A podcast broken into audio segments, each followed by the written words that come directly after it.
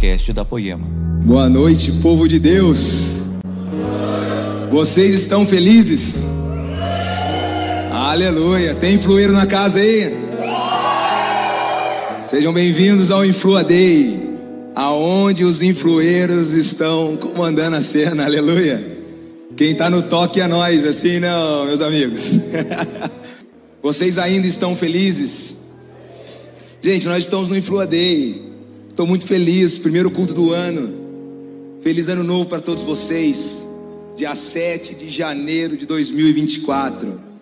Uma data marcada. Acredito que Jesus marcou esse dia para estarmos aqui, celebrando com alegria. E para quem não sabe, Influa é o Ministério de Jovens e Adolescentes dessa casa, aonde eu e minha esposa temos o privilégio de pastorear pela graça e bondade e misericórdia de Deus, eu e minha esposa fomos consagrados pastores na nossa última conferência de líderes, a Timothy Conference, junto com meu amigo parceiro ali, Léo Barreto e Raíssa. E foi muito legal, foi uma noite incrível. É a palavra do Senhor se cumprindo. Eu quero dar um, um glória a Deus, dizer que minha mãe está hoje aqui, Dona Marlene. Mulher de oração, sempre orou por mim, te amo, mãe. Às vezes ela me pergunta, filho, você está meio sumido. Por onde você anda, você não aparece.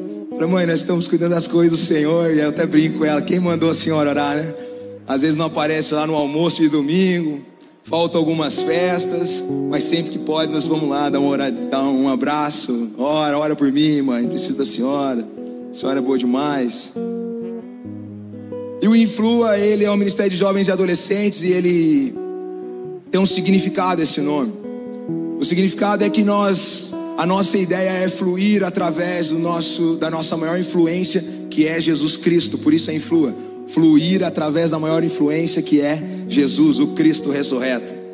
Essa é a nossa ideia e nós nos encontramos aqui um sábado sim, um sábado não. E celebramos juntos e é dessa maneira, dessa forma. Quem aqui já veio em culto do Influa? Levanta a mão. Influeiros, abaixem os braços. Só quem, quem que já veio. Aí, ó, já tem umas mães aí que eu já vi por aqui. Glória a Deus. E é isso que nós viemos fazer no sábado aqui, um sábado sim, um sábado não, adorar Jesus junto. Como eu brinco, dar soco no ar, cabeçada no céu e ir para cima com Jesus. E nós estamos muito felizes. Tem muita coisa acontecendo no nosso meio. Tem Flua Camp para rolar aí. Quem vai no Flua Camp faz barulho. Fiquem ligados com as inscrições que está acabando, hein? Então vamos para cima. Jesus é bom. Final de janeiro, início de fevereiro. Glória a Deus e aleluia. E assim, eu não sei se você teve a oportunidade de estar com a gente no mês de dezembro ou tem acompanhado também pelas pelo YouTube ou pelas redes sociais do que nós temos falado nesses últimos domingos. A série chama Headline, linha vermelha, ou linhas vermelhas. Se você é um pouco jovem há mais tempo, igual eu, assim, estou ali beirando os 40, eu tenho um pouquinho mais, um pouco menos. Era muito comum você ir em algumas livrarias e terem as Bíblias escrito na capa tudo que Jesus falou em letras vermelhas. Então, essa série que nós iniciamos no início de dezembro é para falar sobre isso, sobre as linhas vermelhas da Bíblia. Eu ganhei uma Bíblia no Super da minha amiga Amanda uma King James animal e ela tá lá, as letras vermelhas. Tô lendo, viu? Você falar que eu não leio livro de Bíblia de papel. Eu leio sim, amo elas. E, e, e, veio sendo falado nisso no mês de dezembro inteiro, e nós vamos continuar no mês de janeiro. Eu quero partilhar um pouco disso com vocês. Sobre as linhas vermelhas. É o que Jesus falou, é o Evangelho. Sabe? E no mês de dezembro nós tivemos Algumas pessoas que passaram por aqui, pastor Henrique Ladentim, pastor Henrique Prado lá de Guarulhos, a pastora Miriam, André Brisa e o Ladentim encerrando o culto de final de ano. E vieram trazendo mensagens a respeito das linhas vermelhas do que Jesus falou, como o sermão do monte, como nós ser sal da terra e luz do mundo. Sabe?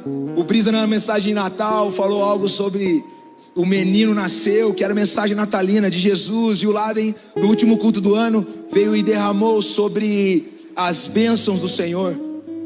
Por muitas das vezes nós falamos sobre morte nessa casa e você tem que morrer para sua natureza adâmica e você precisa morrer para isso e às vezes ficou meio penso e esquecemos das bênçãos do Senhor.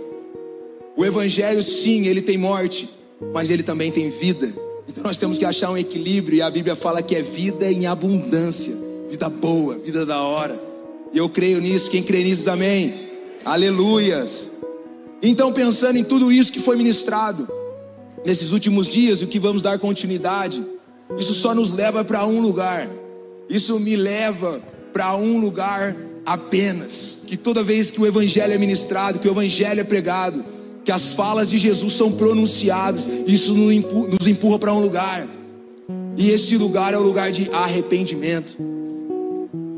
Melhor coisa que tem é nós começarmos o ano nos arrependendo. A Bíblia diz que todos pecaram e destituídos estão, todos pecaram e estão fora da glória de Deus. Mas eu tenho uma boa notícia: o Senhor Jesus passou pela terra, sujou seus pés de lama e suas mãos de sangue para colocar tudo no lugar. Então, a partir disso, nós podemos entrar e contemplar e adorá-lo. Mas isso tudo nos leva para esse lugar, o lugar de arrependimento. Eu queria ler com vocês Lucas, o capítulo 5. Na verdade, eu quero ler o 31 e 32, mas antes de chegar no 31 e 32, eu quero dizer o que se fala, qual o contexto de Lucas. O que está acontecendo aqui?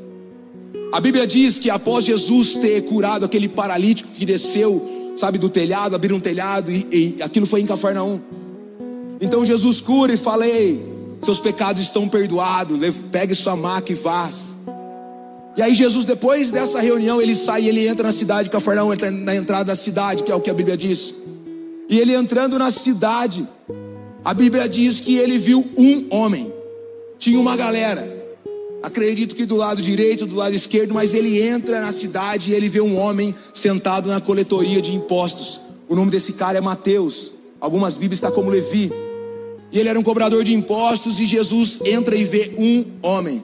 Eu não sei se vocês às vezes entram aqui e acham que a bênção de Deus, o chamado de Deus, não, não, isso funciona para o pastor que está lá na plataforma, para os ministros de louvor, para a liderança, para mim não, eu até venho aqui, é até legal, mas acho que não, é, é, é uma coisa muito distante, não. Pode acreditar, meu irmão e minha irmã, o Senhor vê você. Se ele entrou numa cidade no meio da multidão e ele viu um homem chamado Mateus, ele viu você também. E aí a Bíblia diz que Jesus chega lá e, e, e fala assim: Ei, siga-me. A Bíblia diz que imediatamente ele larga tudo e ele vai seguir Jesus. E aí, depois daquele, da, daquela cena toda, ele faz um banquete na sua casa, ele faz uma janta, um almoço, mas ele faz uma comida lá e convida Jesus, os discípulos, e acredito que os mais chegados também estavam. Mas o que a Bíblia diz é que enquanto estavam nessa reunião, nesse almoço janta, a Bíblia diz que pessoas se achegavam a esse lugar para querer ouvir sobre Jesus, para ouvir Jesus falar. E a Bíblia diz que eram pecadores e publicanos, eram pecadores e pessoas que cobravam impostos, os traidores do seu povo que estavam ali. E a Bíblia a mensagem tem uma tradução muito bonita que fala assim: pessoa, é, pecadores e pessoas de baixa reputação se aproximavam para ouvir Jesus. Sabe, quando eu leio isso e eu fico pensando, será que pessoas de baixa reputação têm se achegado até nós para ouvir a mensagem do Evangelho? Será que nós temos feito isso ou temos levantado um muro e falava, não, esse não cabe, é, é reputação baixa demais? Mas a Bíblia diz que essas pessoas se achegavam até Jesus. Quem esse Jesus tinha, meu Deus? E aí os fariseus e os mestres da lei ali já ficaram incomodados. E aí, vai ficar sentando comendo com esses caras? Paga de mestre, está falando sobre Deus, o nosso Senhor. E fica sentado com essas pessoas de baixa reputação. Isso não está legal. E aí vem o versículo que eu quero ler com vocês, que fala no versículo 31 e o 32 do capítulo 5 de Lucas. Ele vem assim, diz assim: Os sãos não precisam de médico, e sim os doentes. Versículo 32: eu não vim chamar justo, e sim pecadores. Sabe, eu tenho visto muita falácia na internet ou por aí de um evangelho meio torto. Faça o que você quiser, é tudo da lei. Isso aí é música do Raul Seixas. Os mais velhos vão saber, os mais novos não nem vão saber. Faz o que você quiser, que é tudo da lei. Não, não faça o que você quiser. Então, quando você lê assim e fala, nossa, então, mas eu vou ficar no pecado, porque Jesus veio para mim, para o pecador. Então eu vou ficar pecando, porque eu pecando, Jesus está aí, porque afinal Ele é amor, não é não? Tem muitas falas desse jeito, deixa eu falar uma coisa para você, meus irmãos. A graça que não te muda na moral é uma desgraça. A graça ela tem poder de mudar e transformar, é poder de Deus, cara. Então, se eu não leio todo o contexto, eu arrumo um pretexto. Um texto fora do contexto vira pretexto. E aí nós ficamos olhando essas ladainhas que estão falando por aí, tirando sarro de Jesus, fazendo umas coisas totalmente indecentes e a galera batendo palma, aplaudindo. Mas esse não é o evangelho. Então eu quero desafiar você a ler as escrituras, porque daí ninguém vai te enganar, porque você sabe da verdade que está escrito nas escrituras. Mas o que, que é a continuação desse versículo, quando Jesus fala no versículo 32? Eu não vim chamar justos, e sim pecadores, vírgula, ao arrependimento. Então a palavra de Jesus nos leva para um lugar, meus irmãos: arrependimento. Nós precisamos nos arrepender. E isso já vem lá, lá do Éden, quando Adão e Eva comeram o fruto e foram expulsos do jardim, saíram do jardim. Como que eles deveriam responder aquilo? Ei, você vai comer? Não, não vou comer. Por quê? Porque Deus falou. Às vezes no seu trabalho, na faculdade, na sua casa, com a sua família. Às vezes alguém está colocando uma coisa para você que não é para você tocar, que não é para você se misturar. E aí às vezes você não tem uma resposta teológica, cultural, mas você tem a resposta. Deus falou: Eu não vou desagradar o meu Senhor. E se precisar, nós vamos deixar de fazer coisas que é lista, não é nem pecado, mas eu não vou fazer por quê? Por causa do meu Senhor.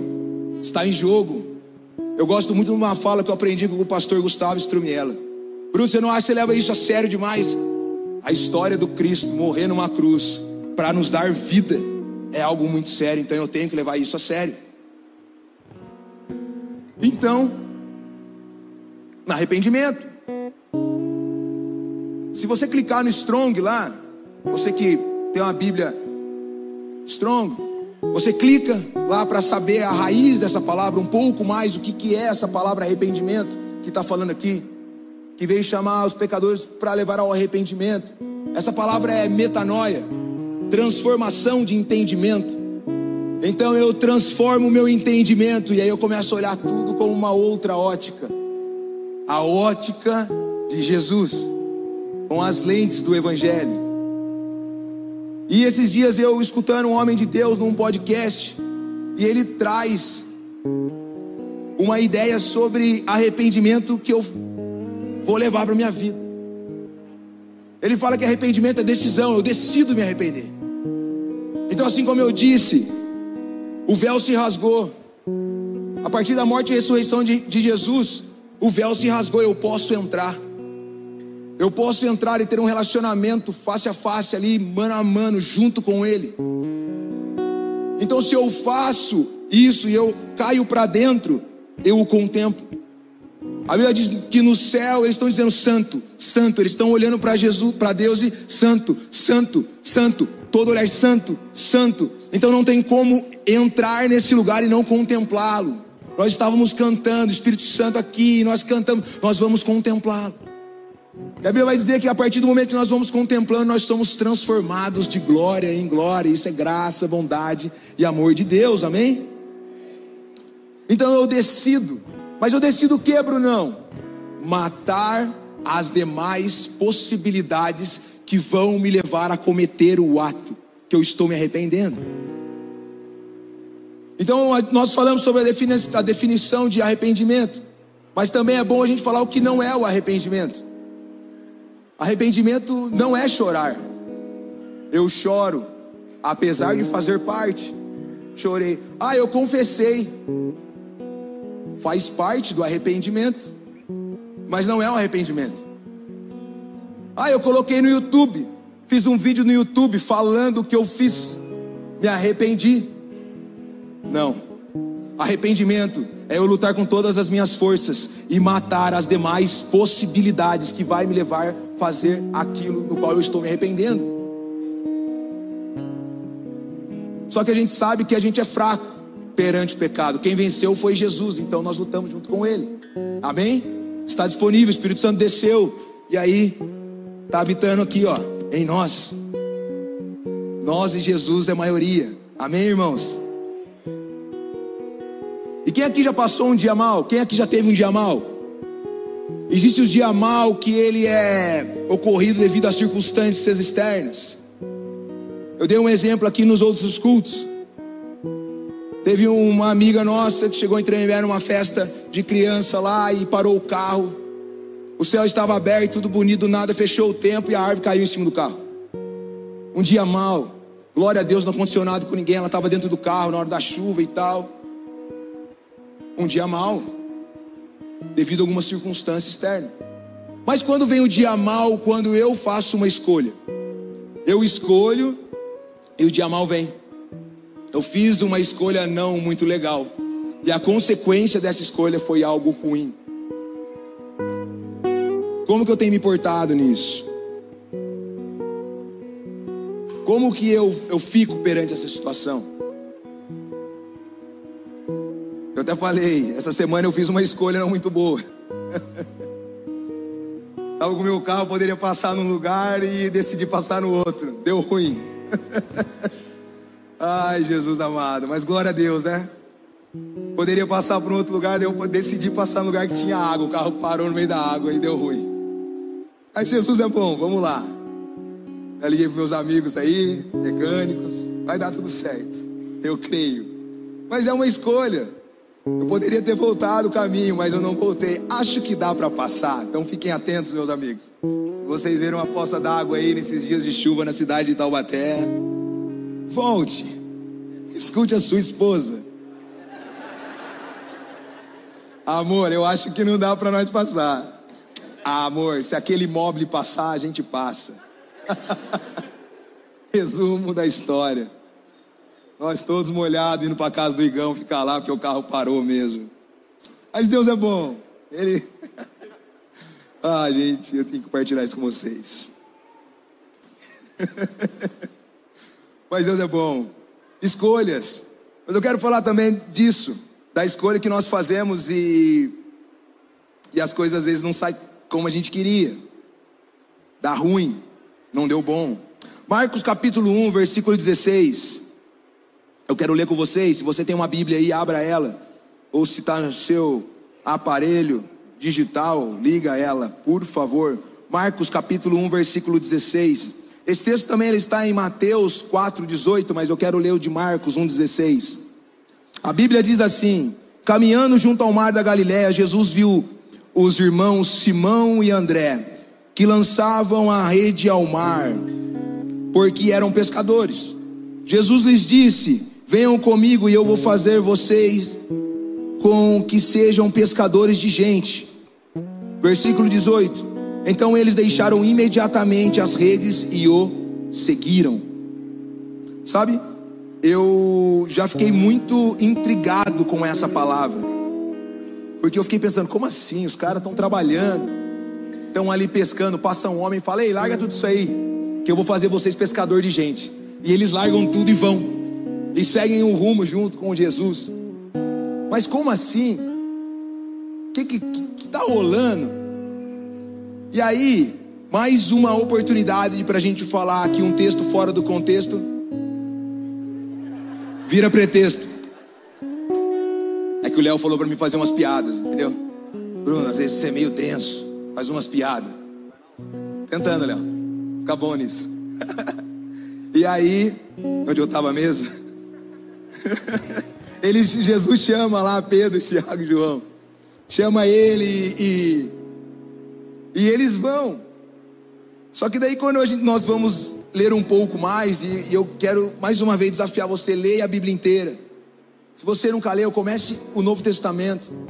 Então leia os evangelhos, você vai ver que um complementa o outro e o entendimento dá uma estourada, você fica, uau, que loucura. João capítulo 1, 35. Eu quero ler para vocês. Se vocês estiverem com a Bíblia, abre aí para acompanhar junto. Mas eu quero ler ele. João 1:35. Vai falar assim, ó. No dia seguinte, João estava outra vez na companhia de dois dos seus discípulos e vendo Jesus passar, disse: Eis o Cordeiro de Deus é Ele. Os dois discípulos ouvindo dizer isso, seguiram Jesus. E Jesus voltando, se, se vendo que o seguiam, disse-lhes: O que vocês estão procurando? Eles disseram: Rabi, aonde o Senhor mora? Rabi quer dizer mestre. E Jesus respondeu: Venham ver. Então eles foram e viram onde Jesus estava morando e ficaram com ele aquele dia. Eram mais ou menos quatro horas da tarde. André, irmão de Simão Pedro, era um dos dois que tinham ouvido o testemunho de João e seguindo Jesus. Ele encontrou o primeiro e o seu próprio irmão, Simão, a quem disse: Achamos o Messias. Messias quer dizer Cristo. E levou-o a Jesus. E Jesus olhou para ele e disse: Você é Simão, filho de João, mas agora será chamado de Cefas. Sabe, quando eu leio isso daqui, eu já começo a vibrar. Por quê? Aqui nós entendemos que quando Jesus vai chamá-los na beira do mar, eles já tinham passado um dia com Jesus um dia antes. Porque no final dessa narrativa que eu falei para vocês, diz que Jesus seguiu para Galiléia após aquele rolê todo com eles. E eles passaram a tarde com Jesus. Então, quando o André, que era discípulo de João Batista, diz para o seu irmão Pedro: Ei, achamos o Messias nós já entendemos que eles conheciam a Bíblia hebraica, o Velho Testamento, para nós hoje. Eles sabiam das Escrituras, eles sabiam que um Messias ia vir. Eles sabiam. Então, quando ele depararam, ele falou assim: Cara, achamos. E eles passam a tarde ali com o Messias. Então, quando Jesus chega, ei, venha comigo, eu farei vocês pescadores de homens. Eles vão, largam tudo e seguem. Mas para a gente fechar esse entendimento aqui, eu quero ler com vocês Lucas capítulo 5. O versículo 1 vai dizer assim: Aconteceu que Jesus estava junto ao lago de Genezaré e a multidão apertava para ouvir a palavra de Deus. Então ele viu dois barcos juntos à praia do lago. Os pescadores tinham desembarcado e estavam lavando as redes. Entrando num dos barcos, que era o de Simão, Jesus pediu-lhe que o afastasse um pouco da praia e, assentando-se do barco, ensinava as multidões.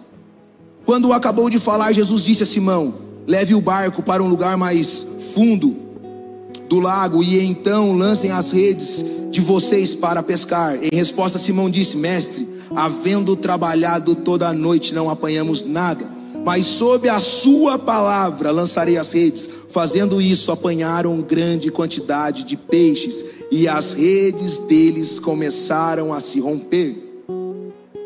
Então acontece algo sobrenatural. Você vê que a gente, colocando todo o contexto, fica algo mais, mais lógico, a gente consegue entender melhor. Então Jesus passa o dia com eles, eles vê quem é Jesus. No outro dia ele aparece no Mar Galileia e acontece a pesca milagrosa. E após a pesca milagrosa, os, eles saem da água, Pedro se prostra e ele fala: "Ei, levanta, vamos que eu vou fazer vocês pescadores de homens, de gente". É esse o contexto. Então vamos lá, meus irmãos, vamos ler toda a Bíblia. Quem ama sua Bíblia aí? Amém, glória a Deus. Então esse é o Pedro.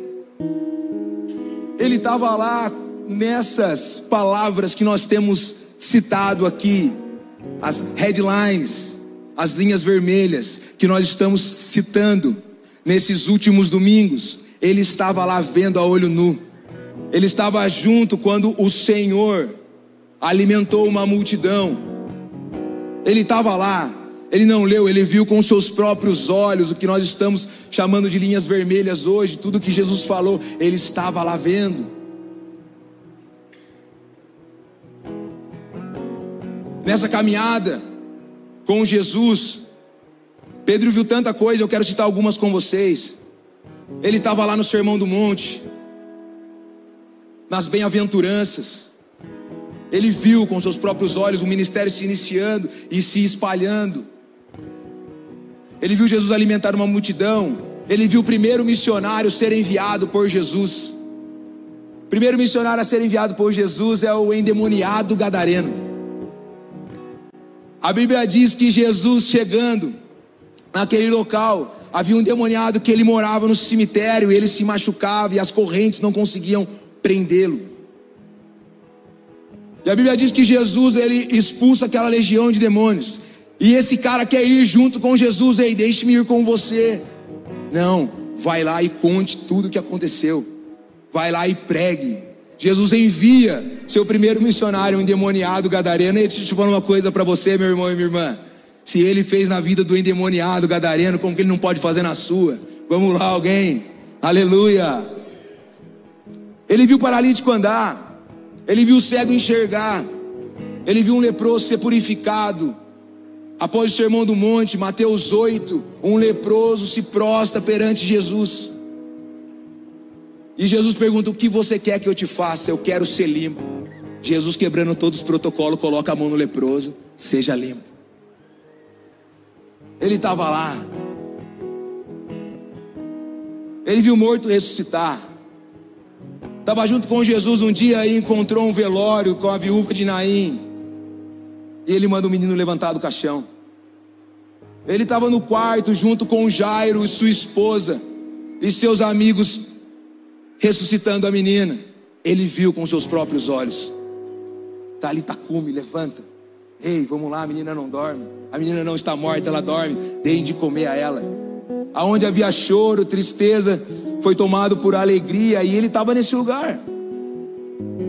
Até um passinho na água ele deu. Ah, mas ele afundou.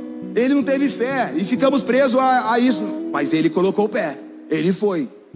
E se ele colocou e depois começou a afundar, quer dizer que ele permaneceu alguns segundos. Ele sentiu ali o drama ali. Ele viu o rolê acontecendo. E às vezes ficamos presos a isso, a, a aquilo. Nossa, mas parece que ele não. marcado por algumas coisas. Mas se nós dermos continuidade à leitura, a profecia se cumpre. E a profecia se cumprindo, vocês sabem o que a Bíblia diz. E se você está entrando aqui pela primeira vez, ou nunca ouviu essa história, esta palavra, a profecia se cumprindo, eu quero dizer que Jesus ele veio destinado a morrer.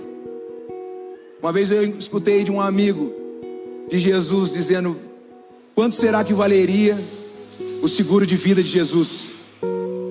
Porque ele veio destinado a morrer. Quanto será que valeria um seguro de vida de Jesus? Então a profecia se cumpre após a traição de Judas, Jesus é pego no Getsemane. Pedro está lá. A história diz que ele arranca a espada, dá na orelha do, do soldado. Jesus cola e precisa disso. Vamos lá. É para chegou a hora. É agora, então. Jesus se entrega. Há quem fale que ele pegaram ele, mataram ele, não, ele se entregou porque ele poderia muito bem.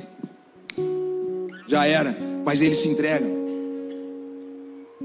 E aí é levado à casa de Caifás, de Anás, os sacerdotes da época e tem toda aquela confusão. Os quatro evangelhos vai dizer que Jesus é julgado e condenado pelo sinédrio, é zombado e sussurrado. E é condenado, é, é zombado e surrado e é condenado por alegar ser o filho de Deus. Em um dos evangelhos está escrito assim: que os soldados colocaram um saco na cabeça de Jesus e davam porretes na, na sua cabeça batiam nele com um pedaço de pau e falavam: Aê, profetiza quem te bateu. Cara, isso é muito forte. Profetiza aí quem te bateu. E é nesse contexto que acontece a situação de Pedro negar Jesus. É nesse contexto que Pedro nega. E um pouco antes, em uma conversa de Pedro, de Pedro com Jesus, ele afirma que estava na disposição de ser preso e até morrer por ele. Eu estou na disposição, estou disposto a ser preso e morrer pelo Senhor. Mas Jesus responde: Antes que o galo cante, tu me negará três vezes, Pedro. Imagina você ouvir isso. Imagina você ouvir isso de Jesus. Eu estou fechadão. De verdade, eu acredito que aquela resposta era uma resposta sincera de Pedro. Sabe quando a gente dá uma resposta, fala, não, eu vou estar tá lá. Eu vou, estamos juntos. Mas no meio do caminho acontece alguma coisa. No meio do caminho você vê e olha, às vezes não dá para sua. Às vezes nós vivemos falando, é, Pedro negou, ele poderia ter ido, todo mundo negou, todo mundo fugiu.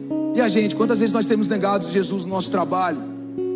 Não fazendo o que precisa ser feito, pagando de cristão, postando versículo, colocando fotos, música do Senhor, mas sendo reprovado. Nós negando Jesus. Nós precisamos nos arrepender, meus irmãos. É início de ano. Um monte de gente faz um monte de meta. Anota, eu vou ler 12 livros, eu vou fazer isso, eu vou ler a Bíblia inteira. Que tal nós iniciarmos o ano? Eu vou queimar mais de amor pelo Senhor. Que tal diante de nós fazer um monte de metas que nós não vamos cumprir?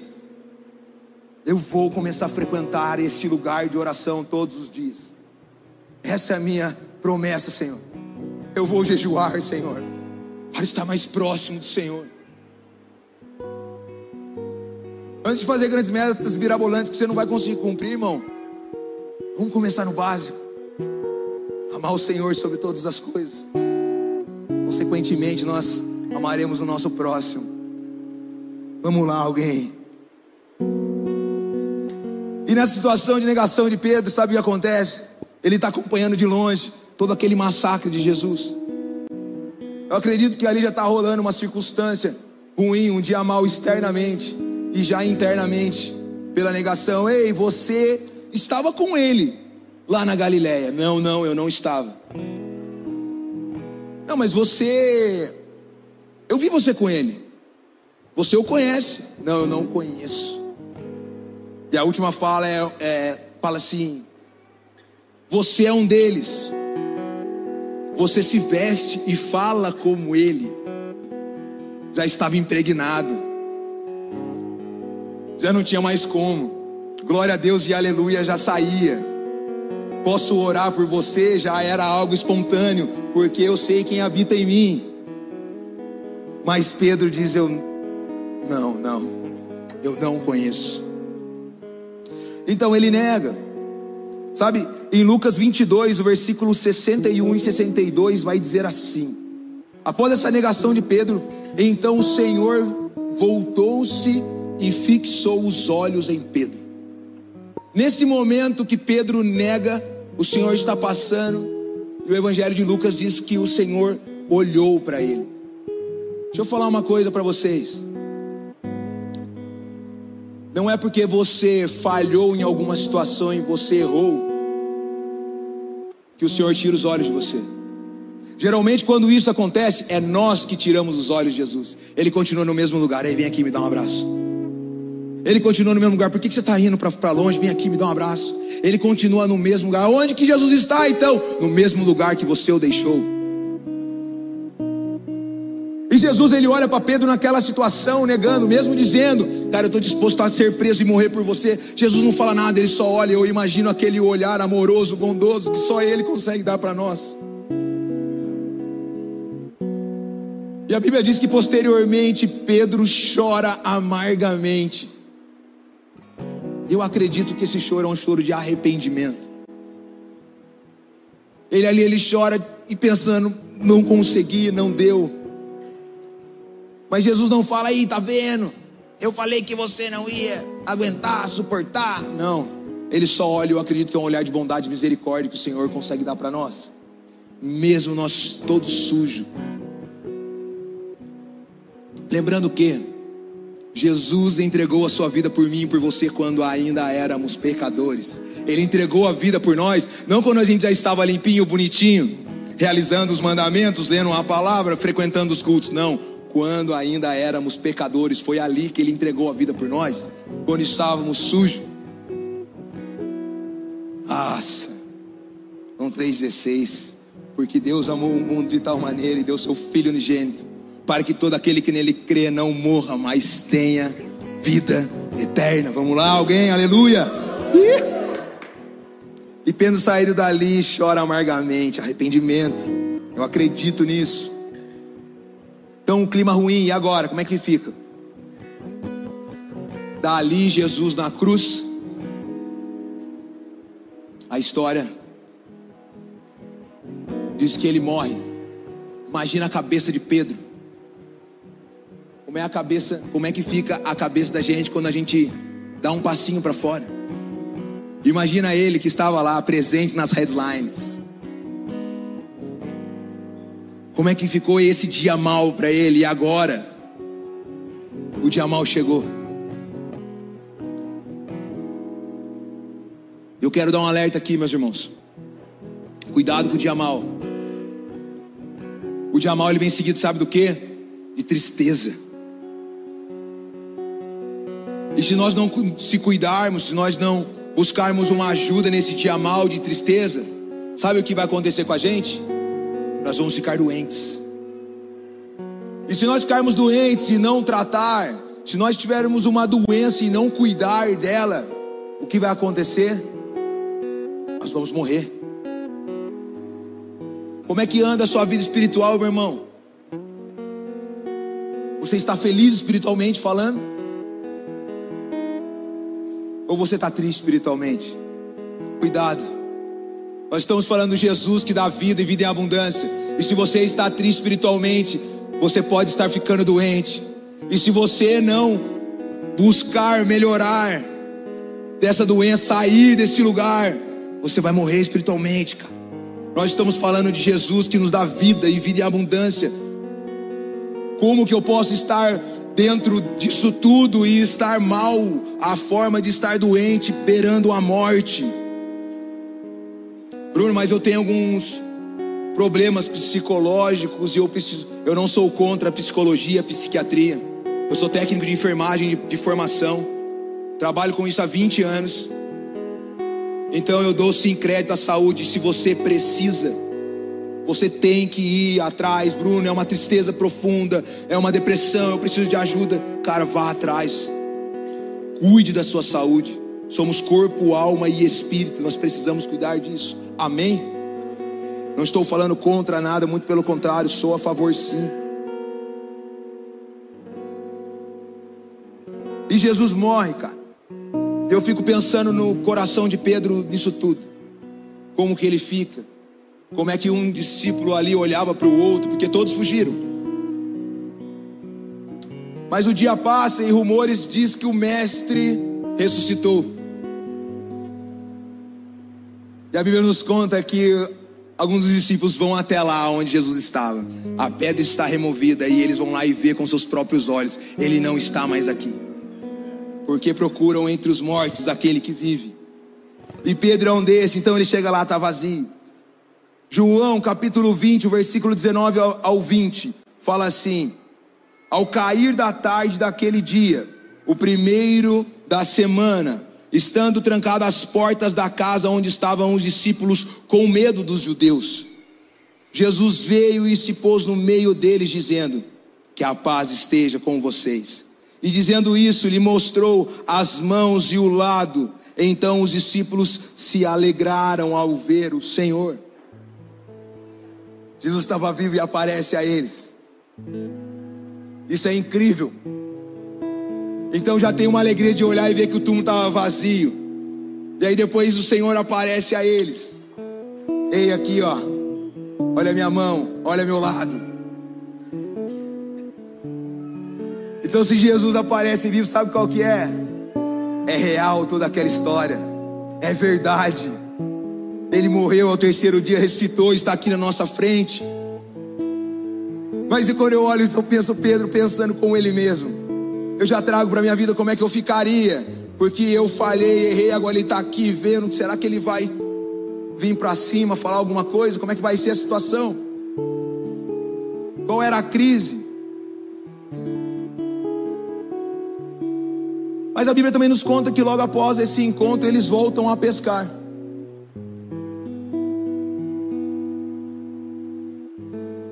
E eles voltando a pescar, Jesus aparece lá na praia. E Jesus aparece lá e eles estão dentro do mar, não pescaram nada. Eu imagino Jesus dando uma cenada ou parado lá e eles olham e vê alguém lá, eles não reconhecem. Mas ele fala para jogar a rede do outro lado. E eles pescaram e não tinham pego nada até aquele momento. E aí a Bíblia diz que eles jogam a rede do outro lado e conseguem uma, mais uma vez. uma pesca milagrosa. E nessa a Bíblia conta que foram 153 peixes numa tacada só. E aí eles veem que aquele homem na praia é Jesus. Pedro pula na água, estava sem roupa, constrangido, mergulhou na água. E eles vão até a areia. E aí chega ali, eles vão comer o peixe e junto. Eu fico imaginando Pedro naquela situação, viu as linhas vermelhas, ouviu sobre Jesus, andou com ele, negou e agora ele estava ressurreto ali na praia, comendo junto com eles. Jesus olha para Pedro e diz: Ei, Pedro, tu me amas? E Pedro responde: Sim, Senhor, eu amo. Pedro, tu me amas? Sim, Senhor, eu te amo. Cara, imagina, cara, você tendo que responder isso. Ele não acusou, não falou nada, que você me negou nada, ele só olhando. Tipo, ele sabe, mano, que eu neguei, ele viu. E pela terceira vez ele pergunta: Pedro, tu me amas? E nesse momento Pedro responde: O Senhor sabe de todas as coisas. Então, Pedro, apacenta minhas ovelhas. Essa palavra apacentar, do original bosco, ela significa manter o bem-estar dos membros da igreja. Então lá atrás Jesus fala: ide por todo mundo pregar o evangelho.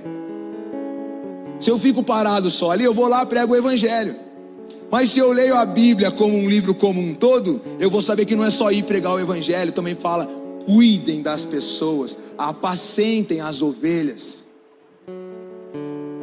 Mantenha o bem-estar bem dos membros da igreja. A Bíblia diz que quem ama Jesus obedece os seus mandamentos, o obedece. Então não tem como eu ouvir tudo que eu estou ouvindo e fingir que nada está acontecendo. Bruno, mas eu sou ovelha. Ovelha é quem está lá fora que não conhece Jesus, porque ovelha é um animalzinho burrinho e precisa alguém para ir guiando. Eu acredito que você que já conhece Jesus, já ouviu Jesus, já se arrependeu, você não é uma ovelha, você já é uma espécie de pastor no seu trabalho, na sua escola, na sua faculdade, na sua casa. Quem vai levar o Senhor para lá é você. E essa pessoa não vai estar vindo à igreja de primeira mão, mas ela vai estar vendo a igreja em você. Você nesse lugar vai estar cuidando dessa pessoa. Sabe o que você está fazendo? Apacentando, mantendo o bem-estar dos membros da igreja. Qual igreja? A igreja do hospital regional, a igreja da fábrica tal, a igreja do comércio tal, a igreja da loja de carros tal. Vamos lá. Essa é a missão de Jesus. Tem alguém comigo aí ainda? Apacenta. Então, se nós amamos o Senhor, nós o obedecemos. Eu fico imaginando Pedro ouvindo isso. Ele ouvindo isso e sabendo tudo o que tinha acontecido alguns dias antes. Como assim? Ele com esse olhar constrangedor, falando para mim cuidar dos seus. Como é que ele se sentiu nessa situação? E como nós temos nos sentindo quando o dia mal vem? Quando o dia mal por alguma escolha nossa vem, e Jesus vem com o seu amor constrangedor. E você consegue entender ele ainda me ama, Ele ainda me deseja, Ele ainda quer algo comigo. Sabe, eu, por muitas das vezes, eu conto uma história aqui de vida. E se o louvor quiser subir para me ajudar a terminar isso aqui, vamos lá. Eu sempre conto uma história de vida e parece ser muito legal. Eu, quando eu tinha 23 anos de idade, em 2007, eu fui internado numa casa de recuperação para dependentes químicos. A vida estava bem bagunçada, estava dando muito trabalho para minha mãe. E a única situação que tinha era se internar. Então eu conto a história e parece, nossa, o Bruno foi, ficou internado por nove meses, saiu e é uma bênção. Aleluia! Olha que história legal, que história bonita. Mas não é bem assim. No meio disso tudo houve um processo.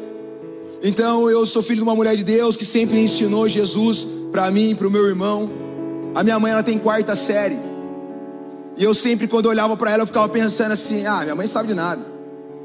Mas minha mãe, mano, quarta série. Mal sabe ligar no telefone. E cara, cuidado das coisas que você fala. Porque quando eu tinha quase 28 anos, eu descobri que na verdade ela sabia tudo e era eu que não sabia nada. Minha mãe é uma velhinha, sabe de nada, coitada. Se dou, enrola ela aqui lá. E aí quando eu tinha 23 anos, as coisas ficaram meio ruins, eu fui para essa clínica e eu saí. Mas tem um meio dessa história que às vezes não é muito contado, meus amigos que andam comigo mais próximos sabem. Mas aí eu saí, fiquei um ano e meio bacana, firme com Jesus. Só que aí eu comecei a olhar os problemas da igreja. E um certo momento, assim como Pedro, eu neguei o Senhor. Comecei a falar mal, não estava legal, isso não era bom. Automaticamente eu fui me afastando e saindo fora. O que aconteceu? Um ano e meio de volta. Aquele lodo no qual o Senhor já tinha me limpado.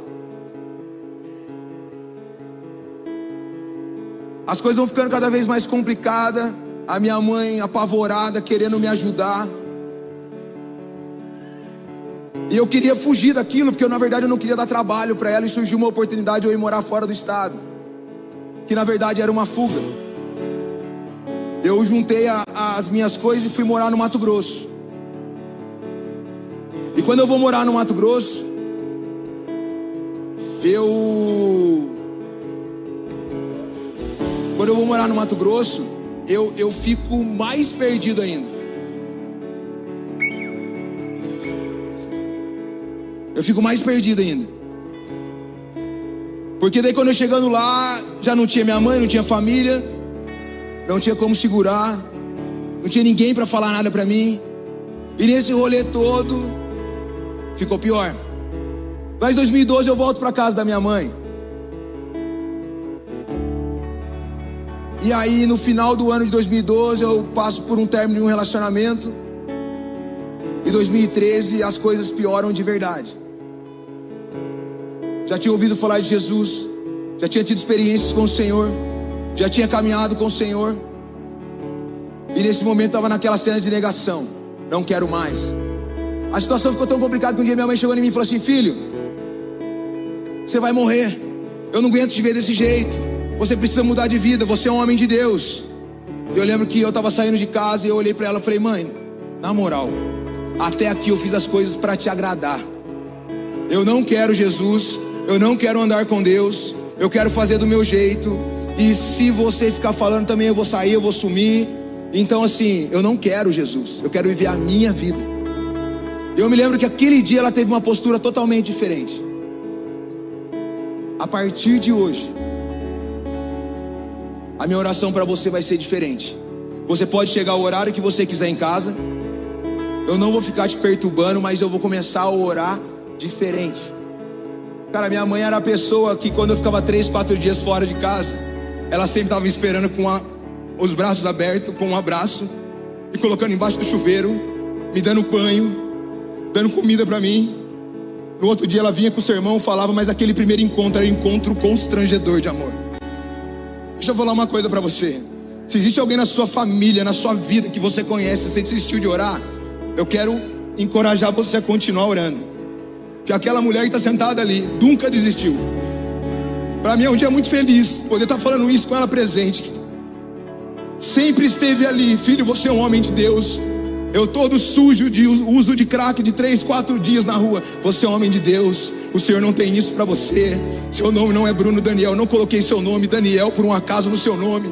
É você é isso, você é aquilo. E eu sempre olhava aquilo e falei, mano, que amor é esse, cara?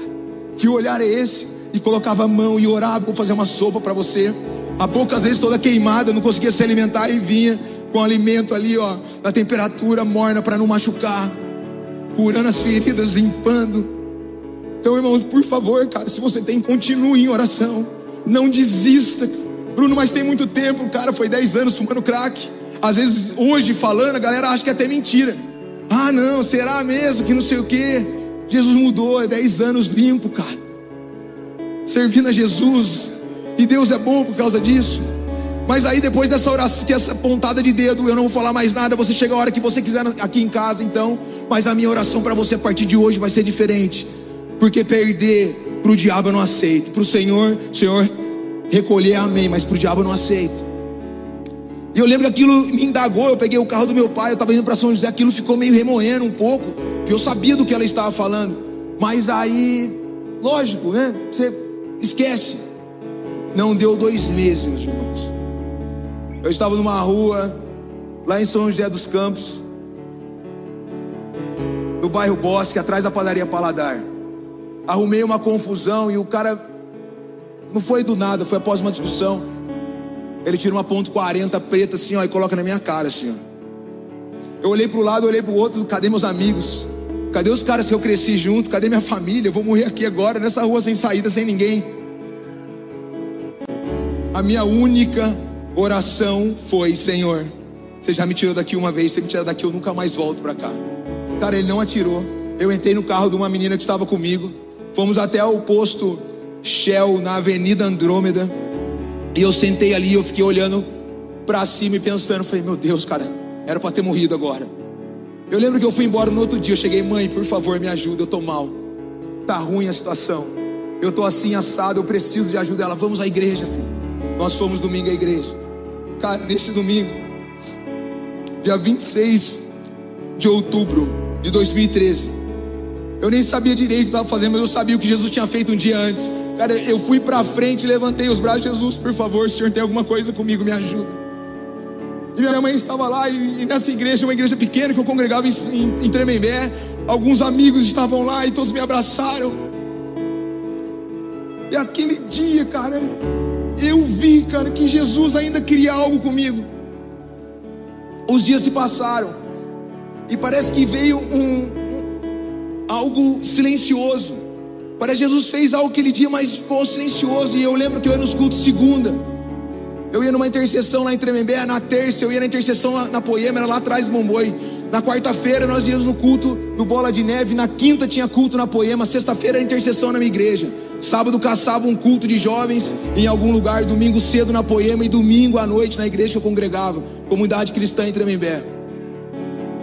Buscando isso, eu falei: Jesus, eu sei que o Senhor existe, o Senhor me ama, o Senhor não, não me deixou morrer aquele dia, mas cadê o Senhor? Eu preciso do Senhor, não estou aguentando mais.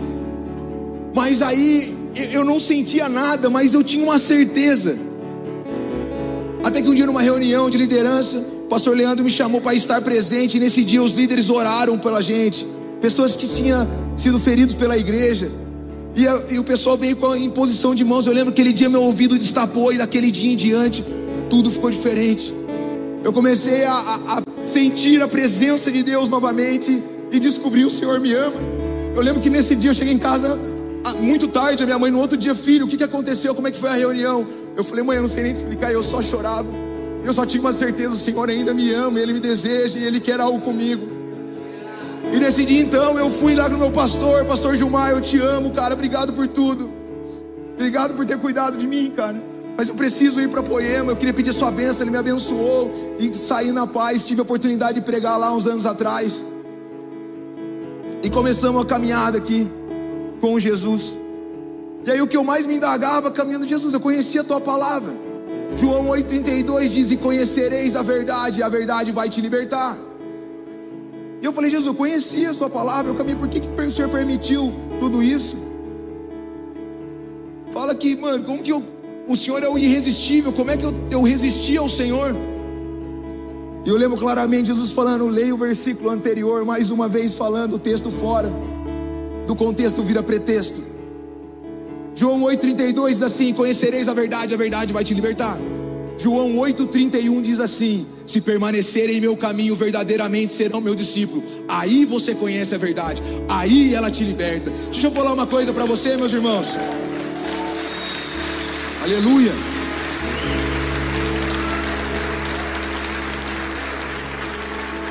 Nós temos visto um monte de gente que passou por plataformas, cantou o Senhor, pregou, falou e fez um monte de coisa e hoje não está mais nos caminhos do Senhor.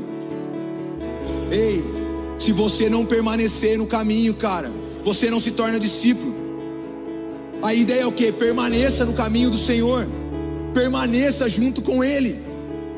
Então existe essa possibilidade de você conhecer, saber quem é Jesus e ficar de fora.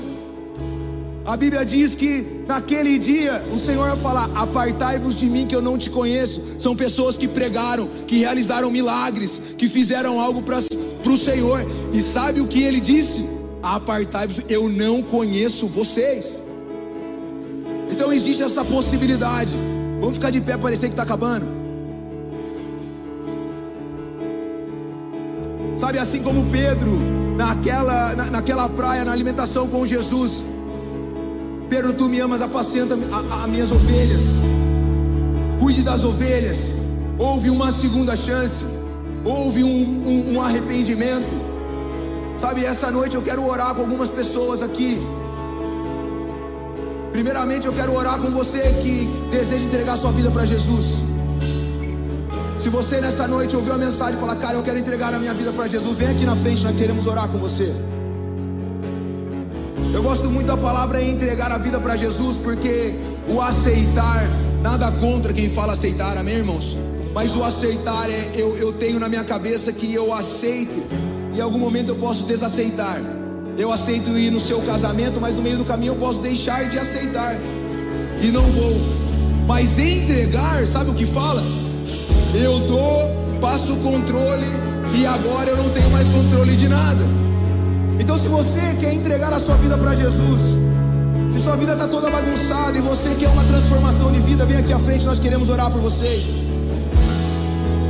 Em nome de Jesus, aleluias, glória a Deus, Jesus é bom.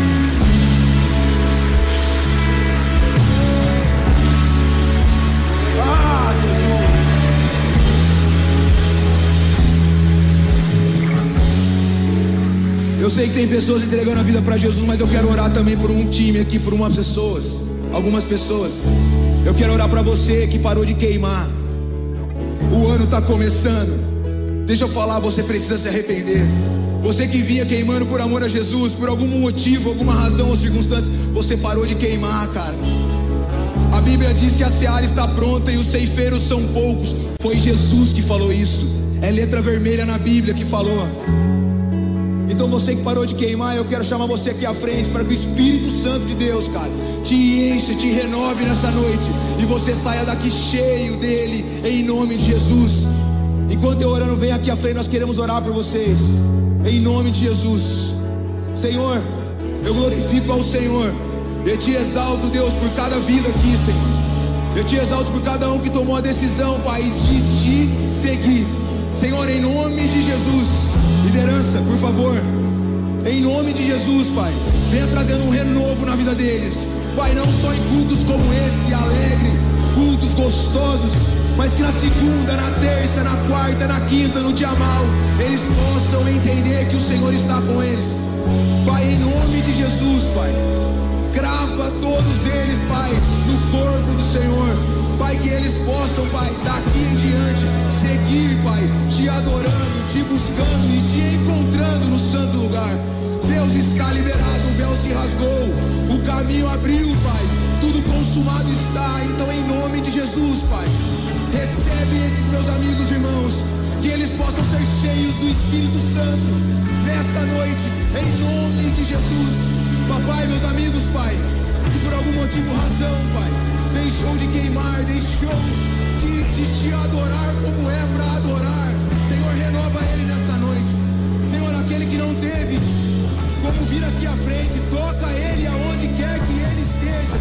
Que ele seja cheio do teu espírito, cheio do Senhor, porque é disso que nós precisamos